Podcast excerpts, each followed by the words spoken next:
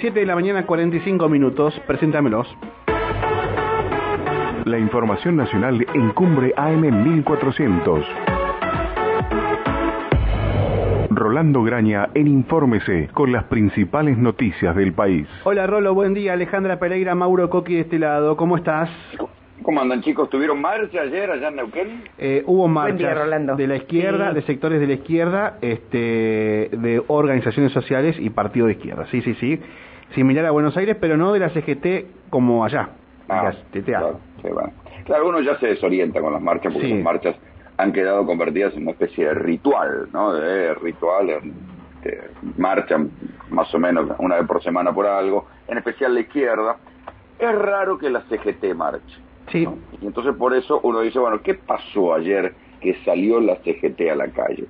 Desde la izquierda, lo- había estaba la chicana ayer en, la- en las declaraciones de los de los dirigentes de la izquierda, que decían, bueno, son los millonarios que salieron a pasear, por aquello de que, bueno, que los dirigentes sindicales suelen vivir en lugares que no se condicen con el ingreso de un trabajador, y, y que ellos este, terminan teniendo ingresos y vida incluso de empresarios, porque por aquello de las obras sociales terminan administrando presupuestos incluso mayores que los de las empresas. Pero, como sea, ayer la CGT salió a la calle y entonces uno dice, pero es una cosa rara, porque hace mucho tiempo que no se veía esto de que la CGT sale a la calle con un gobierno peronista y no se entiende bien para qué salió, si para apoyar o para darle un ultimátum.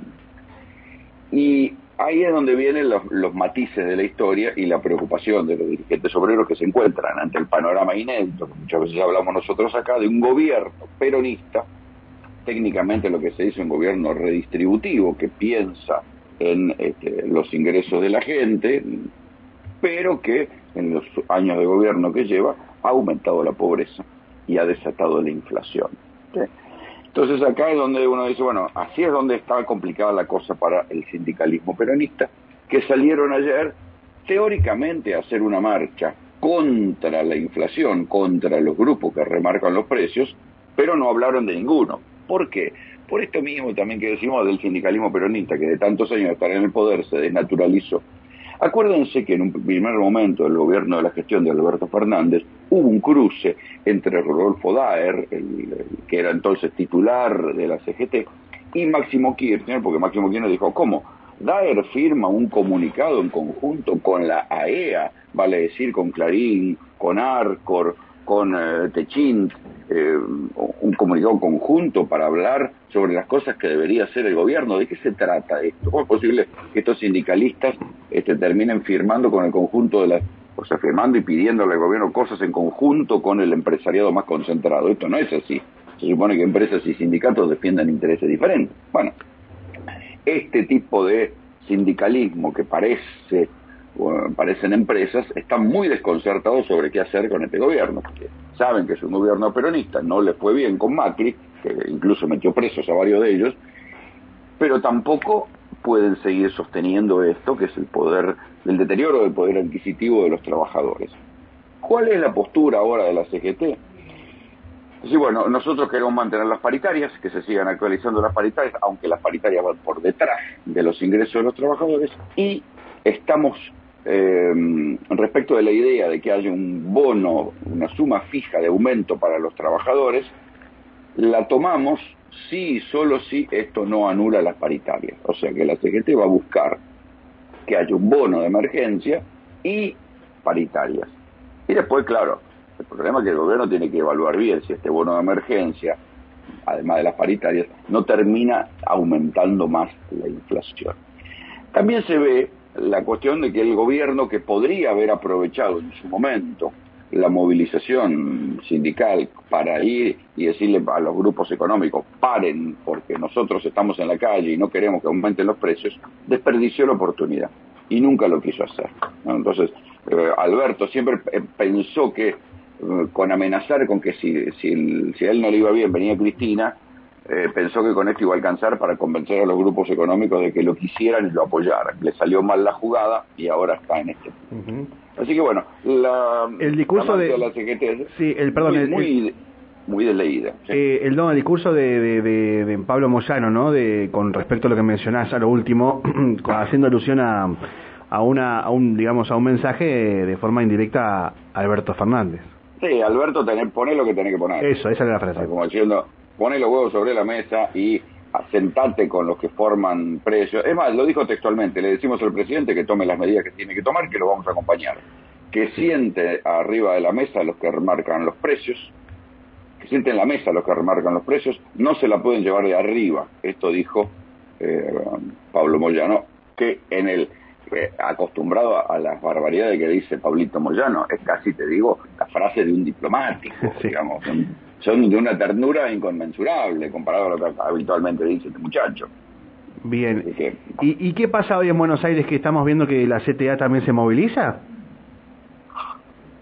Mm, sí, bueno, pero ahí ya volvimos a las movilizaciones rituales. Ah, no, no, es respecto a lo otro. No, no, no, no, no, ah. no, creo. Eh, este, la verdad ya me perdí en el calendario de movilizaciones. ¿no?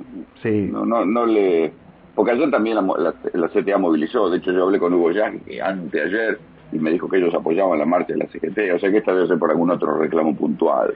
Bien. Este es el punto de las manifestaciones, ¿no? que terminan hartando al común de la población cuando se ritualizan y también, también hay que decirlo, en el caso de, muchas veces los sectores que, piqueteros terminan siendo un mecanismo de extorsión para pedir más plata. ¿eh? por eso el gobierno ahora sí parece que se puso las pilas, pero más por necesidad que por otra cosa, para cortar eh, la lógica esta de los planes, porque ya se vio que no, no termina en nada, no, no eh, genera una, una situación de injusticia y de bronca que es muy complicada hoy por hoy en conjunto general de la sociedad. Y después hubo una, una historia lateral, se confirma, viste que de a poco se va confirmando lo que yo les contaba ayer respecto de los aumentos, que los consorcios ya no van a tener subsidio. Entonces, el mismo bolsillo de la gente que soporta los aumentos de los alimentos, los aumentos en las fichas, los aumentos en todo, vía inflación, también va a tener que soportar los aumentos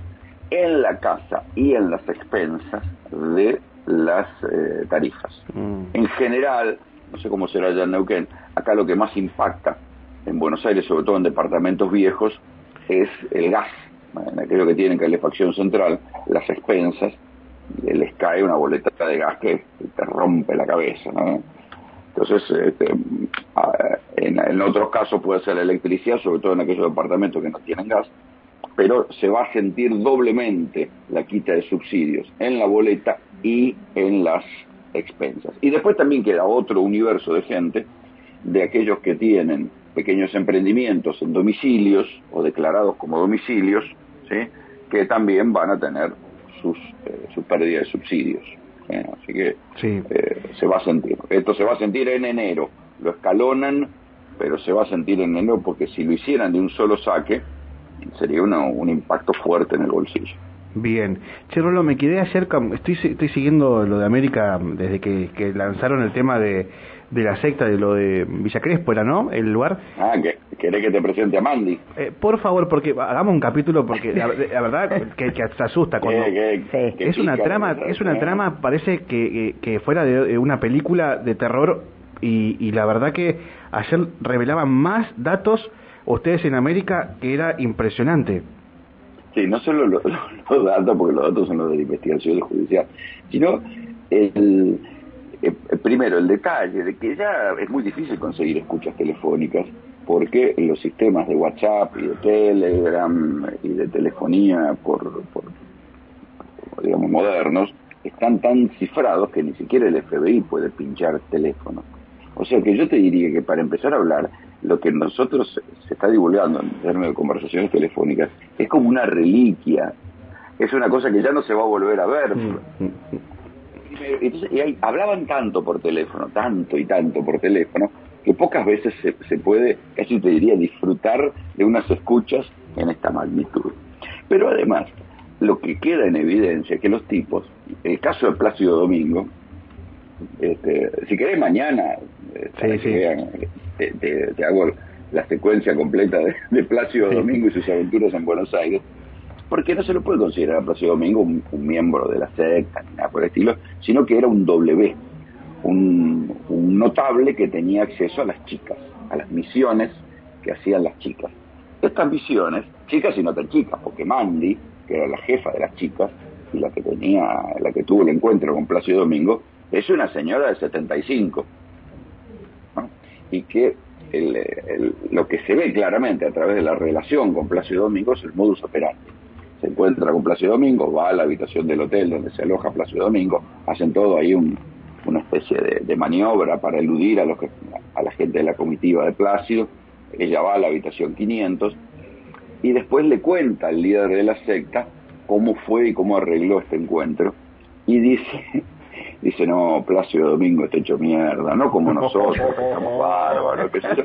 Y después dice, en otra, en otra escucha, que esta casi es una especie de confesión de parte, porque dice, no, Juan, ¿te acordás cuando nosotros nos acercamos a vos? Teníamos dos pesos en la cartera, y mira ahora, todos los que estamos cerca tuyo vivimos una vida de millonarios, viajamos a los Estados Unidos, cambiamos el auto, cambiamos los equipos de electrónica, tenemos buena ropa, nos damos una vida de millonarios.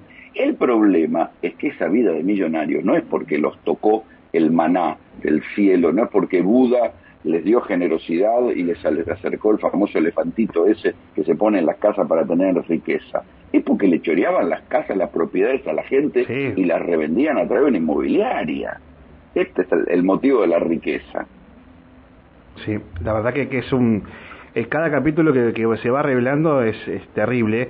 Este, con Juan Perkowicz, ¿cómo es el apellido? Perkowicz. Perkowicz, sí. Juan Perkowicz. Hay, hay uno, un, Juan Perkowicz era el líder, el mismo que aparecía en los años 90. Después están una señora que le llaman la Leona, sí. que es la que manejaba la guita, y después está Mandy, que es esta señora de 75, que es la que manejaba las chicas, ¿no? la que les daba las misiones a las chicas, y las misiones consistían en eh, ir a, levantarse señores poderosos a los hoteles del interior y estas cosas. Claro, todo esto disfrazado como el, título era la escuela de yoga este y demás y bueno así iban captando. Y le habían cambiado el nombre porque eh, la escuela de yoga para los que eran los que somos mayorcitos tiene una evocación de lo que sí, Entonces le habían puesto ahora creo que Escuela de la Felicidad, le llamaban. Entonces tenían un, tenían un lugar divino llamado el Museo del Sexo. Es más, en la escucha de Plácido Domingo, Mandy le dice a Perkovich, y Plácido seguramente cuando me quiera venir a visitar acá, lo puedo llevar al museo, le dice. Como, y uno dice, bueno, lo que realmente llevar a Don Plácido a conocer el museo de, de Bellas Artes. No, es el Museo del Sexo, acá Estado Israel 4400 cerca de mi casa. Tremendo. Un lugar con fotos este, porno y, diferentes este, técnicas de satisfacción sexual que tenían ahí. Eh, y tenían un lugar para que entrara la gente y, hacer las, las reuniones públicas. Y después tenían varios departamentos, algunos de ellos así como temáticos, bueno, una especie de telo, pero armado en diferentes departamentos. ¿eh? como para que si había coincidencia de, de, W que iban, este, pudieran, pudieran hacer lo suyo tranquilamente en diferentes habitaciones. Yo, en el expediente figuran incluso las fotos de las orgías de los 90. no, ah, no, es que todo esto eh, es un rumor, están las fotos, están las, y una de las fotos, te digo, especialmente inquietante, porque no son, no eran como dicen ellos, solo orgías de mayores. ¿eh? Te digo la imagen de la, los tipos vestidos con capas y, las, y, desnudos abajo, las minas también, y de pronto aparecen pibes. Ah. Este, chicos de 8, 10 años entremezclados. No, no, sí es terrible, gente ¿verdad? desnuda. Viste ahí, y ahí es donde entra en juego el testimonio de, de Pablo Salum, ¿no? que es el muchacho este que a los ocho años lo metieron ahí, salió y hoy es el principal denunciante y testigo vivo. ¿Cuánto tuvo Pablo? como, no sé, veintipico años. Cuatro años. Cinco años entre los ocho y los trece. No, pero digo, denunciándolo esto de veintipico años, ¿no? Veinte años, veinte años, porque hasta que fue mayor, o sea, entre los trece y los... Él debe ser un muchacho ahora de treinta y cinco años. La estructura de una, de una secta disfrazada, bueno, todo no, sí, no, pero más el tipo, Pablo dice, eh, la inmobiliaria la maneja mi hermano, porque la familia quedó del, lado del otro lado. Sí. Se ve que a él lo salvó el padre porque la, fue la madre la que metió a su hijo ahí, a sus otros hijos. Ah, una cosa. Así reducían a la, a la, a la, mm, iban incorporando gente que iban reduciéndola a la situación de servidumbre, eh, y bueno. Sí, lo que pasa es que, ojo, ojo ahí, ¿no? Ajá, a ver, ¿por qué? No es una secta tradicional, ¿no? En el sentido de, de las sectas tradicionales, porque una reducción a la servidumbre es que la gente no puede volver a su casa. no, no, no, no, Esto era como una especie de eh, influencia psicológica tal que te convencía, sobre todo a las mujeres, porque trabajan mucho con mujeres, que eh, vos tenías que hacer misiones para la organización. Y las misiones para la organización siempre conseguían poner plata o poner el cuerpo. Pero así de sencillo. O plata o el cuerpo. Entonces, sobre con guita, o te decían, libérate querida, andá y acostate con aquel. Qué tremendo. Bien. Mañana vamos a continuar, Roló. ¿Te parece? Sí, si querés, mañana te hago el folletín con los audios. Dale, sí. dale, La, guía, la guía extensa de, los muchachos del colegio. Eh. Un abrazo, buena jornada. Abrazo, chicos. Hasta mañana. Hasta mañana. Rolando Graña con la columna nacional aquí por Radio Pum.